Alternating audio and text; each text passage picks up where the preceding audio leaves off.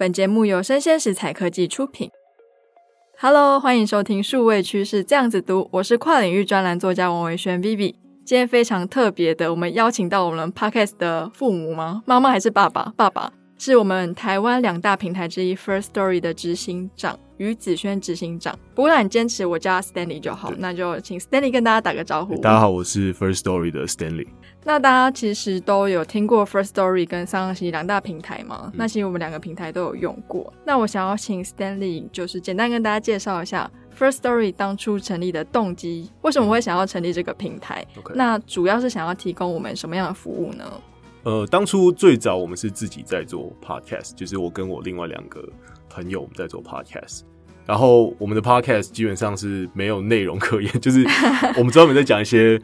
干话，对，就是那种就是很闲聊式的东西。然后我们大概从二零一九年的二月上线，就是农历年完我们上线之后做做做做做做到了二零一九的七月的时候，然后那时候我们就发现说，哎，我们这个 podcast 有。听众还蛮多的，那时候我们觉得蛮多，大概两三千个。因为我们原本想说这个东西应该没什么人在听，结果发现自然而然有两三千个人在听我们的节目。然后我们就觉得说，哎、欸，好像这个东西是蛮有趣的一个东西。那刚好我们那时候，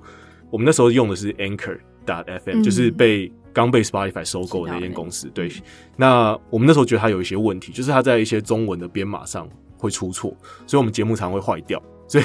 我们原本是想说做一个软体来自己用，然后我们做完之后就发现，哎，身边有些朋友发现我们的工具很酷，就是我们最早都不是跟别人说我们在做 podcast，我们最早都跟身边的朋友分享说，我们有一个软体可以帮你把你的声音丢到 Spotify 上面去，这是我们最早，我们最早都是用这个很奇怪的沟通方式在跟身边的朋友，对，嗯，身边的创作者啊什么沟通，然后大家一开始就觉得蛮酷，就是说，哎，我有一个小工具可以把。我的录的音档丢到 Spotify 上面去，那很酷，因为我理论上我不是周杰伦，我不是蔡依林，Spotify 应该不会随便可以让我把东西丢上去嘛，所以一开始大家都觉得很酷，然后用用用用用，那用了之后，我们才开始觉得，哎、欸，这东西好像是可以变成一个产品，我们是有很多空间把它做得更好，所以我们就打磨，就是因为我们自己是软体工程师，我们就改改改改改，对，所以我们就从二零一九年一路改改改改改，那刚好改到了。隔年的，其实这样改，我今天现在想想那段时间也是精神时光，我过很快。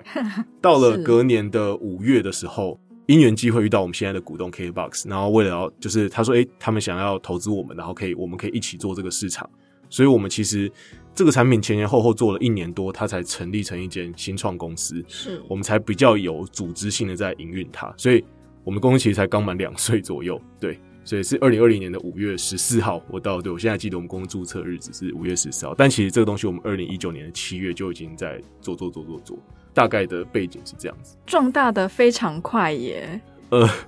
对，我们也蛮意外，我们那时候每天起来就是看到用户跟我们说，哎、欸，他想许愿什么功能，然后我们一开始没想那么多，我们就我们就哦，他们怎么许愿，我们就帮他们怎么做，就做做做做做，对，然后也因为做 Podcast，所以认识了很多就是。很多我们以前想象不到的人，比如说像可能像唐启阳唐老师，嗯，对，就是我觉得哎、欸，这也是算是一个缘分。然后老师现在 podcast 也做得很好，我们也非常替他开心。是，对，就是我记得哎、欸，我还记得是二零年的年初的时候认识老师的，对吧、啊？就是要是没有 podcast 这个东西的话，对，就我们应该也不会认识他。因为我觉得你们有一件事情非常勇敢哦，因为做平台端，第一个是缺内容嘛，那你们内容其实很多了。第二个我觉得很勇敢的是你们开放一些付费功能。对，那其实我自己也有使用你们付费功能，我觉得非常好用。那什么样的起心动念会让你想到说，哦，我要启动这个付费功能，让你的平台有一些变现能力？是金流上呢，还是想要冲大你的营运的获利的比例呢？嗯，我觉得。这比较像是我们自己是，我们自己共同创办人的背景是软体工程师，所以我们刚开始在做这个软体的时候，那时候就有一个心愿，是我们希望可以把软体做好。那我们自己，我自己在用一些别的软体，我自己的标准就是，如果这东西够好用，我可能才有意愿去付费。所以我觉得我们开一个付费在那边，有时候只是在告诉我们自己说，我们要把软体做得更好，因为。有人会愿意是真的把自己辛辛苦赚来的真金白银拿来付钱付在软体上面，是，所以我觉得这比较像是说，我们自己理想上会觉得，呃，我们目标是提供够好的软体，所以我们就会有一个指标是，哎，我们有一个软体收费这样，但其实我们真正最近，像最近一整年，我们在想的都是我们如何帮创作者赚更多钱，而不是我们怎么从创作者上收到更多钱。因为我觉得整个产业的问题是，Podcast 要怎么产业化？其实我觉得创作者想要投入更多的创作时间，甚至他可以把剪辑外包，甚至去租借高品质的录音室，这些对创作者来说都是花费。那创作者为什么会愿意花费更多的资源在制作更好的内容上？因为他有相应的收入。那其实 Podcast 一直有一个问题，就是它的资讯是不太透明的，它不太像 Instagram 或者是 YouTube，嗯。那就是说，诶，我可以把很多的呃业配啊，或者是广告的数据，厂商都是可以直接找得到。所以其实厂商现在能参考的东西很少，它大概就是只能看排行榜。但排行榜又是一个标准吊诡的东西，对，标准非常不一致，神秘的演算法。对，没错。就像我自己在看 Spotify 排三十名的节目，它的收听量其实比排二十名的还要高，因为我们是系统上我们看得到系统的数据，所以，嗯，所以其实照排行榜来，对创作者或对整个生态系来说，我觉得它的健康程度并不是很很好，所以我们其实始终今年在想的，呃，都是说，哎，我们如何可以把 Podcast 从一个呃很多人只是在做兴趣，很多人也只是听好听的，把它变成一个真的像产业，所以。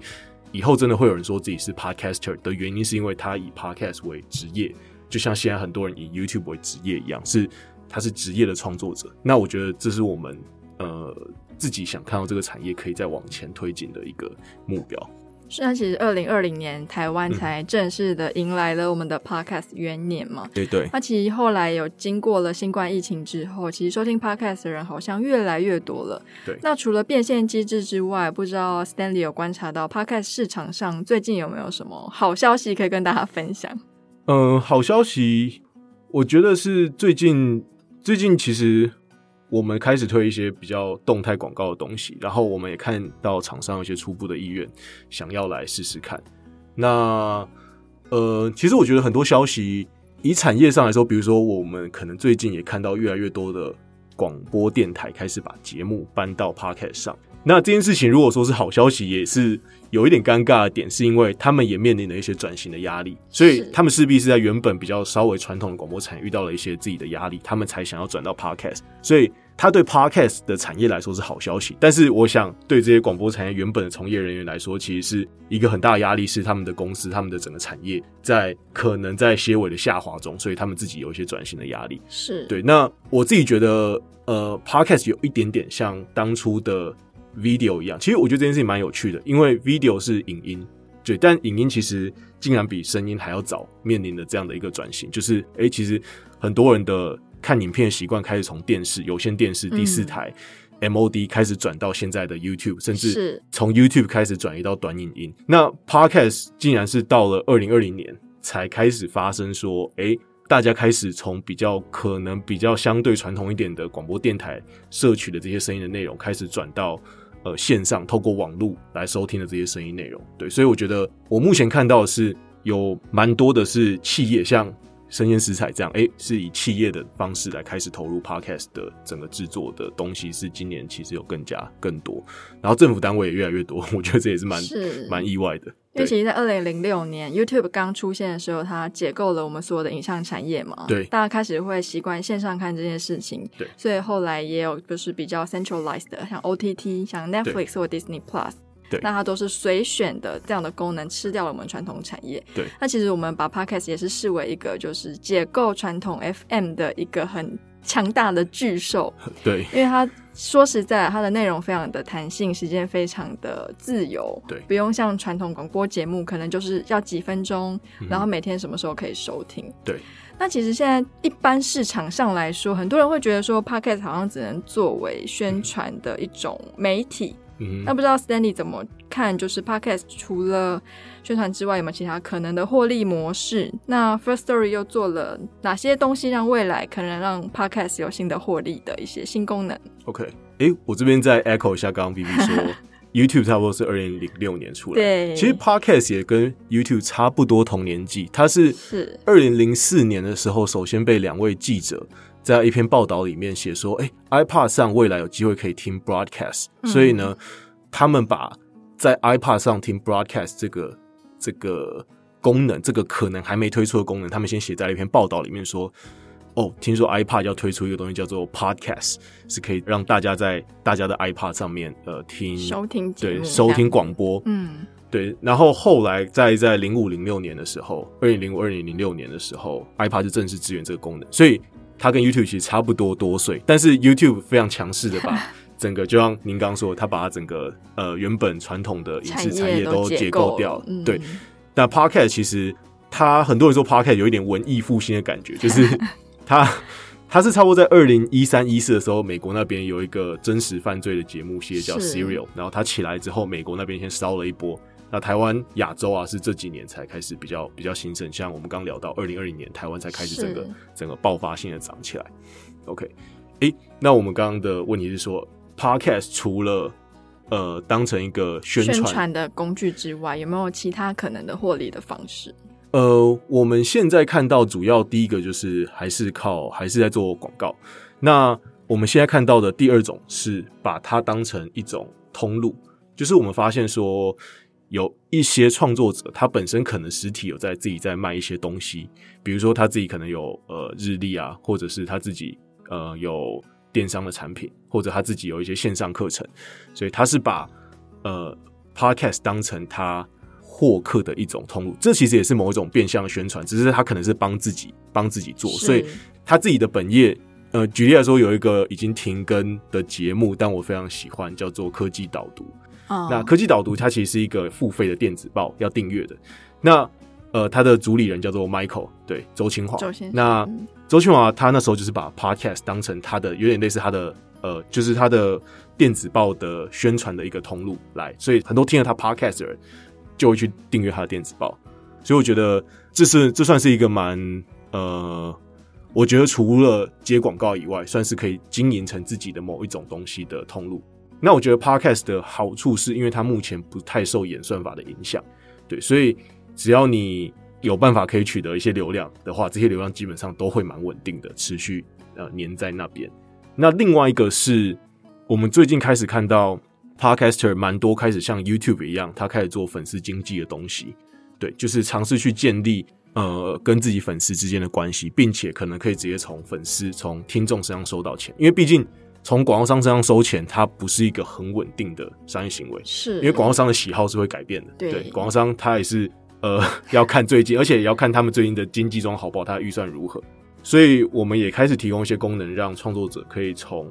呃，粉丝身上直接的变，让你的粉丝变成你的会员，订阅你。那以我们自己系统来说，我们就看到有节目一个月可能可以从粉丝身上收到超过二十万台币。他自己也很惊讶，因为他当初做 Podcast 前，他也没有想到说大家会这么喜欢它的内容。对，所以我觉得这这应该也会是一个比较新的方式。其实我觉得它是有迹可循的。从现在 YouTube，YouTube 现在也很多创作者开始经营会员。就是频道会员的专属的内容，对对对，嗯、他们就会尝试去提供一些专属内容。不过，我觉得 Podcast 现在如何提供这些有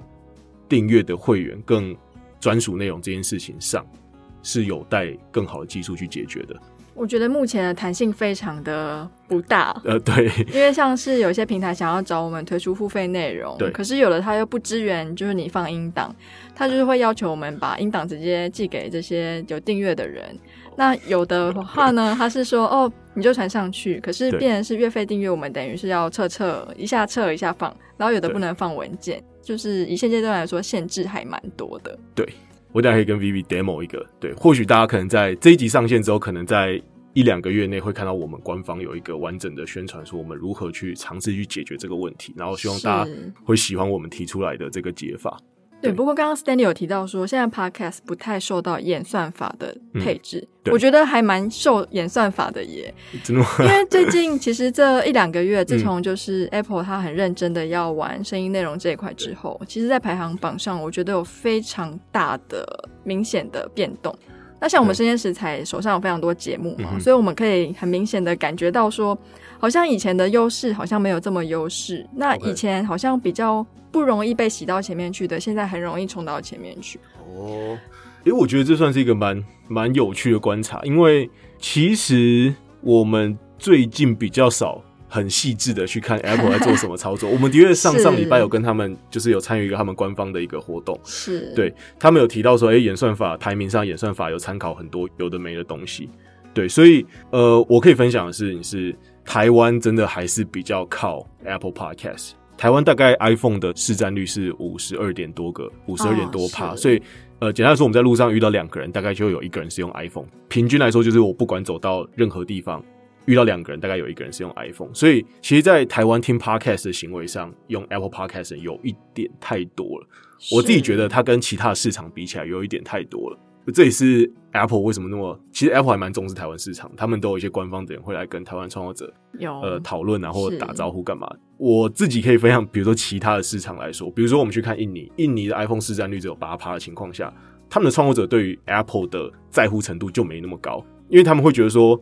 啊，我再怎么说，我也就大概只有 一百个人里面也就只有八个人可以用 Apple Podcast 听我的节目，所以他们就会更去把重点放在或许可以跨双平台的收听的收听的软体上面去。这样子，我自己我自己觉得，对，或许 Apple 在台湾的优势还是会持续扩大，对，是应该应该短期间内不一定会被撼动，不过也很难说，因为我自己现在看了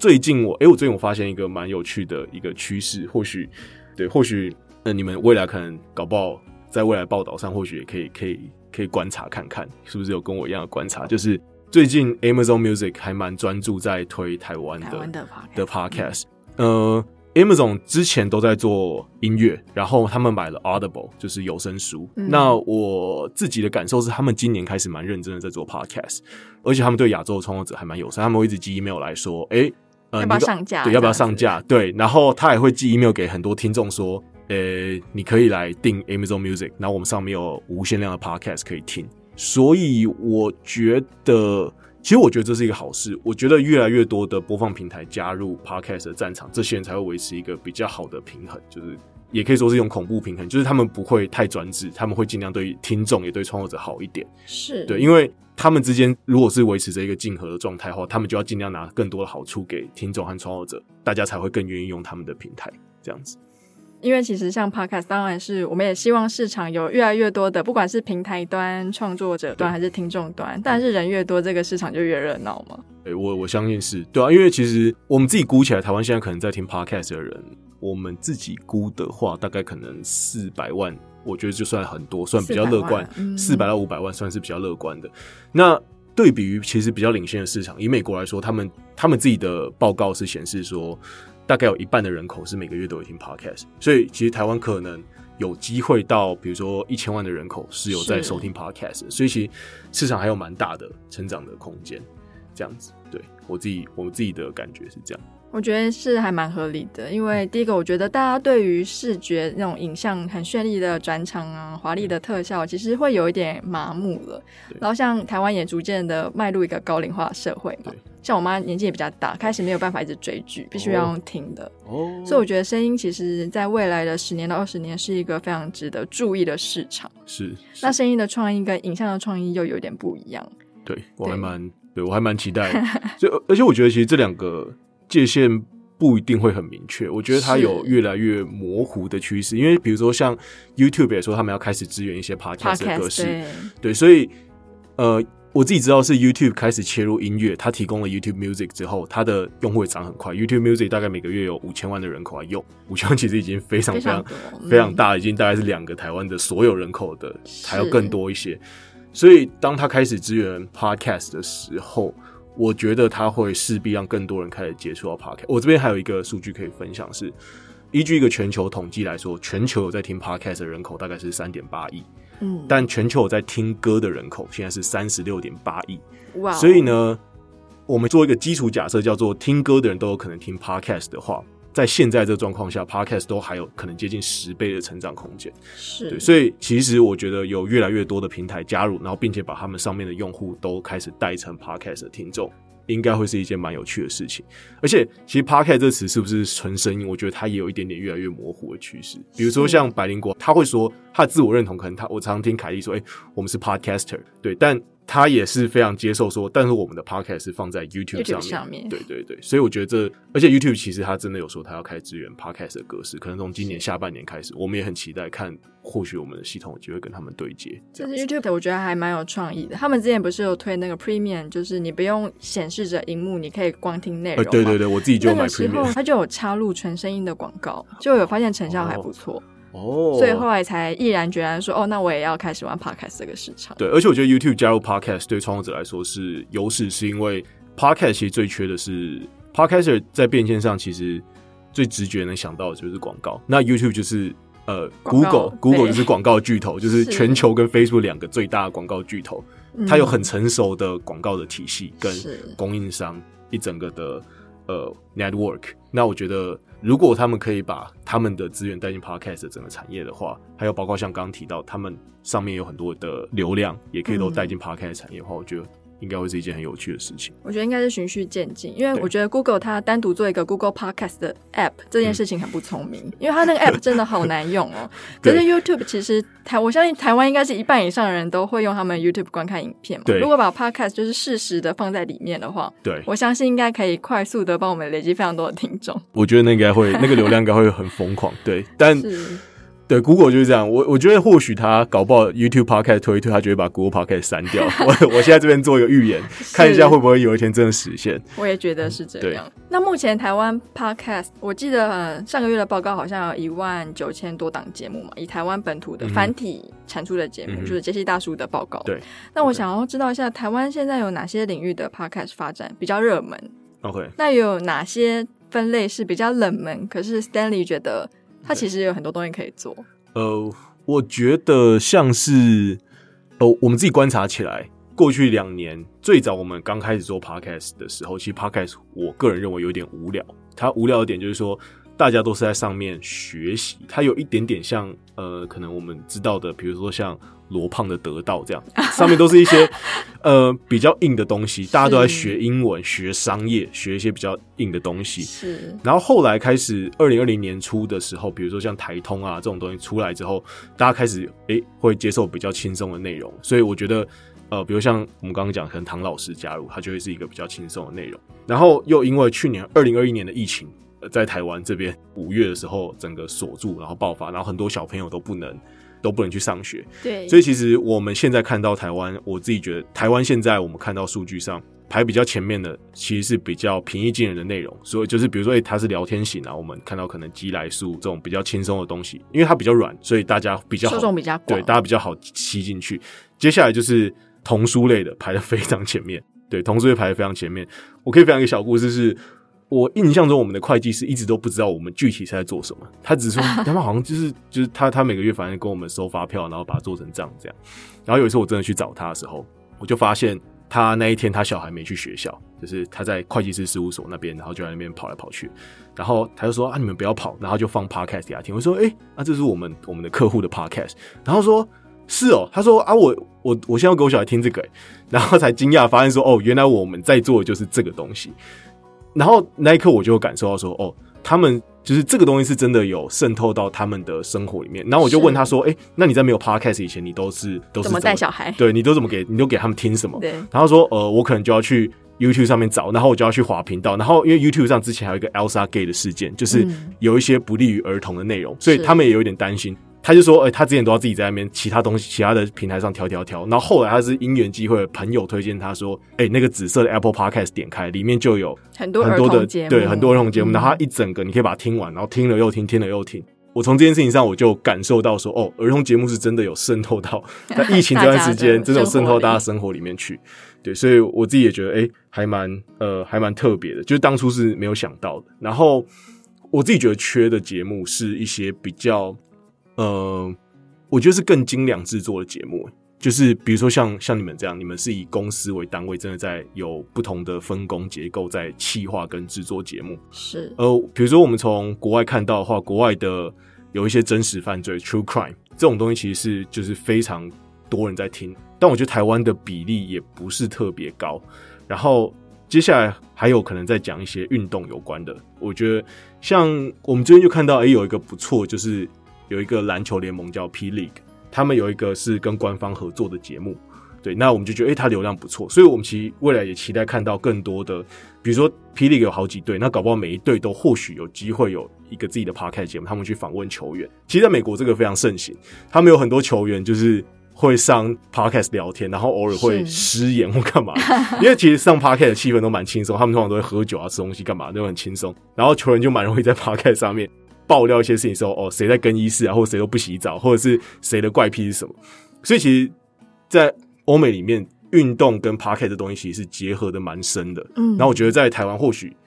呃，未来也有机会可以看到比较多这样的精致型的内容去出现。如果要跟比较接地气的产业结合，我想台湾最具代表性的应该是政治吧。哎、欸，其实下半年，因为今年下半年是选战，对然后我们现在就已经看到很多政治人物在卡位要开这个，对，而且因为 podcast 不会被黄标，所以。所以他们可以更肆无忌惮，讲难听点，你要在里面讲脏话，他也他也拿你没辙。因为 NCC 不管嘛。对，因为对，因为 NCC 不管，对你不能在你广播上面讲，因为广播是 NCC 管。那讲现实一点，其实 Podcast 现在还没有被 NCC 管。不过我我不知道什么时间点 NCC 会跳进来，因为其实 NCC 好像今年年初也颁了一个叫做也也有一个立了一个新的法案，是有一些台湾的网络平台上面的内容也是要被他们纳管的。对，好，可能像 Dcard 这样的，所以。呃，我自己是不知道他们什么时候会把手伸到 Podcast 里面来管。不过像我们用 RSS feed 到 Global 的话，嗯，他们这样真的可以管吗？因为就像 YouTube，他可能就会从源头，他可能就会来找我们。嗯、那到时候 就是你们要管吗？对，或者我们就要潜逃，我们就要讲说我们不是台湾人。呃，对，我真的不知道他们到时候如果真的要管，他们会会怎么去跟我们沟通这件事情，对啊，或跟跟跟业者沟通这件事情。对那现在有没有什么公家单位，不管是政府机关、博物馆、美术馆做的节目，让你觉得很印象深刻的？嗯，我想想看哦，有啊 当初当初蔡英文在做节目的时候，蔡英蔡英文是我们客户，蔡英文是我们客户，然后他那时候开 podcast 的时候，就有在上面，就是就是他有在他他有在上面讲一些事情。然后某一天呢，其实我一开始没有意识到，我一开始想说，嗯，他开应该是开兴趣的，结果。有一天我在外面吃晚餐，然后那个就黑色的礼车把你带走，是不是？没有没有没有这么严重。如果这样，我现在应该不在这里。刚好我在看那个那个面店的电视，然后面店那时候正在播，面面店那时候正在播一个节目叫《正常发挥》，反正他他们比较 anti，就是他们比较反对，是反对执政党的。那在这个状况下，他们就开始去酸说什么哦，那 Podcast 今天里面讲了什么啊？然后他就一个人说什么那不是事实，反正他们就开始拿那个出来做文章。我说，哎、原来就是 Podcast 也是会被他们 注意到。我以为他们可能比较在乎的是 FB 发文或者是公开的讲话之类的。所以我觉得这件事情还让我蛮印象。我觉得年底可能会有更多的呃，就是更多这种政治政治人物可能开一些节目出现这样子，因为因为其实其实。这件事情有迹可循。我们看美国的话，也是很多人都很多政治人会经营自己的 podcast 的频道。对，我觉得 podcast 其实是一个非常好的工具，因为像 FM 的话，基本上只有本岛听得到嘛。欸、可是 podcast 它是全球 globally 的，像我们数位趋势这样子读，好像就有六七十个国家的人听我们节目。哦，还有什么埃及？我想说，埃及为什么会听我们节目啊？他肯定就是华人哦。对，华人。而且我自己知道说，有些人在外面不能讲，不能讲，就是不能讲华语，他会，他会。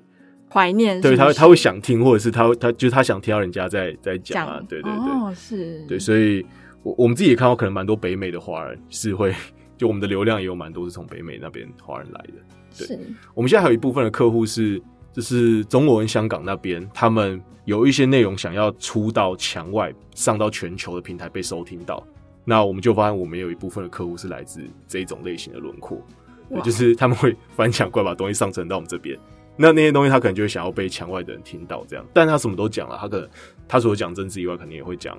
呃生活，对，讲生活，或者是哦，我们现在封城的状况怎样啊？或者是有些是在讲科技，但因为他想，我想他们应该就是想要面对的是呃中国以外的海外的华人，可能马来西亚或北美，所以他们就会想要找一个服务可以上到全球的不同的收听平台。那 First Story 在未来，嗯，短程的五年里面有什么样比较大的计划？就是你们短程目标、中程目标有什么样的想法吗？嗯、我们是希望让台湾的 Podcast 可以产业化，就是呃，它可以形成一个正向循环，就是诶，创作是可以得到相应的收入，创作是有价的，对，那它就可以。它就可以持续的产出更好的内容。那以亚洲来说的话，我们自己现在是蛮看好印尼还有日本这两个市场，所以我们最近也在跟那边的创作者，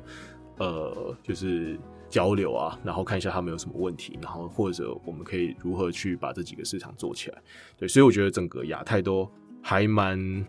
都还蛮有机会的。其实很多人觉得台湾的市场很小，那我们自己从数据上来看，台湾在听 Podcast 的人口其实比印尼跟日本还要多，但印尼人口是接近是我们的多少十倍十几倍，它大概二点七亿人口，所以十二到十三倍。然后日本大概一点多亿，所以它大概是五点二或五点三倍。所以这两个市场加起来的人口大概是我们的二十倍左右的情况下，诶、欸，接近二十倍的状况下，其实他们现在在听 Podcast 的人都还没有这么多。对，所以呃，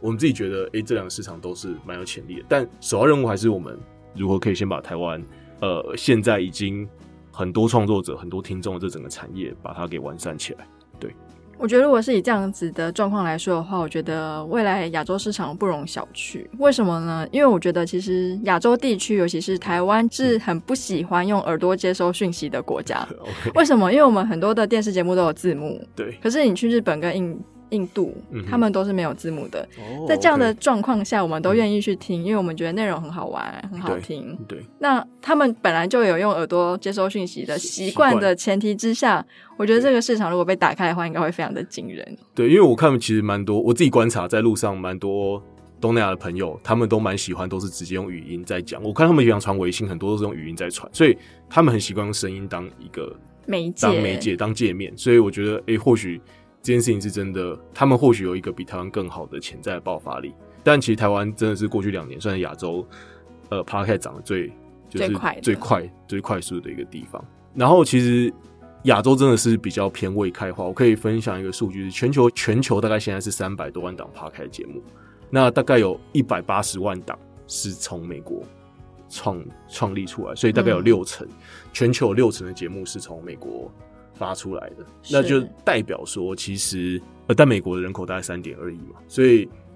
除了美国以外，几乎整个亚洲都还是比较早期，这对 Podcast 来说还是比较早期的市场。我觉得声音的企划其实比起影像更不容易哦，因为影像，假如说今天这个 YouTuber 长得很好看或者很讨喜的话，还可以吸一点流量。对，那如果声音节目的话，真的是要靠非常精良的气化跟声音的表情跟表现，才能吸引到我们的听众。我非常同意这件事情，真的有他的专业在。是，那今天非常感谢 Stanley 来生鲜食材接受我们的采访，感谢 Vivi。希望 Stanley 在这一集可以帮我们获得一万个粉丝。好，希望我可以做到这件事情。那就交给你喽。OK，好，谢谢。那我们下次见喽，拜拜。谢谢。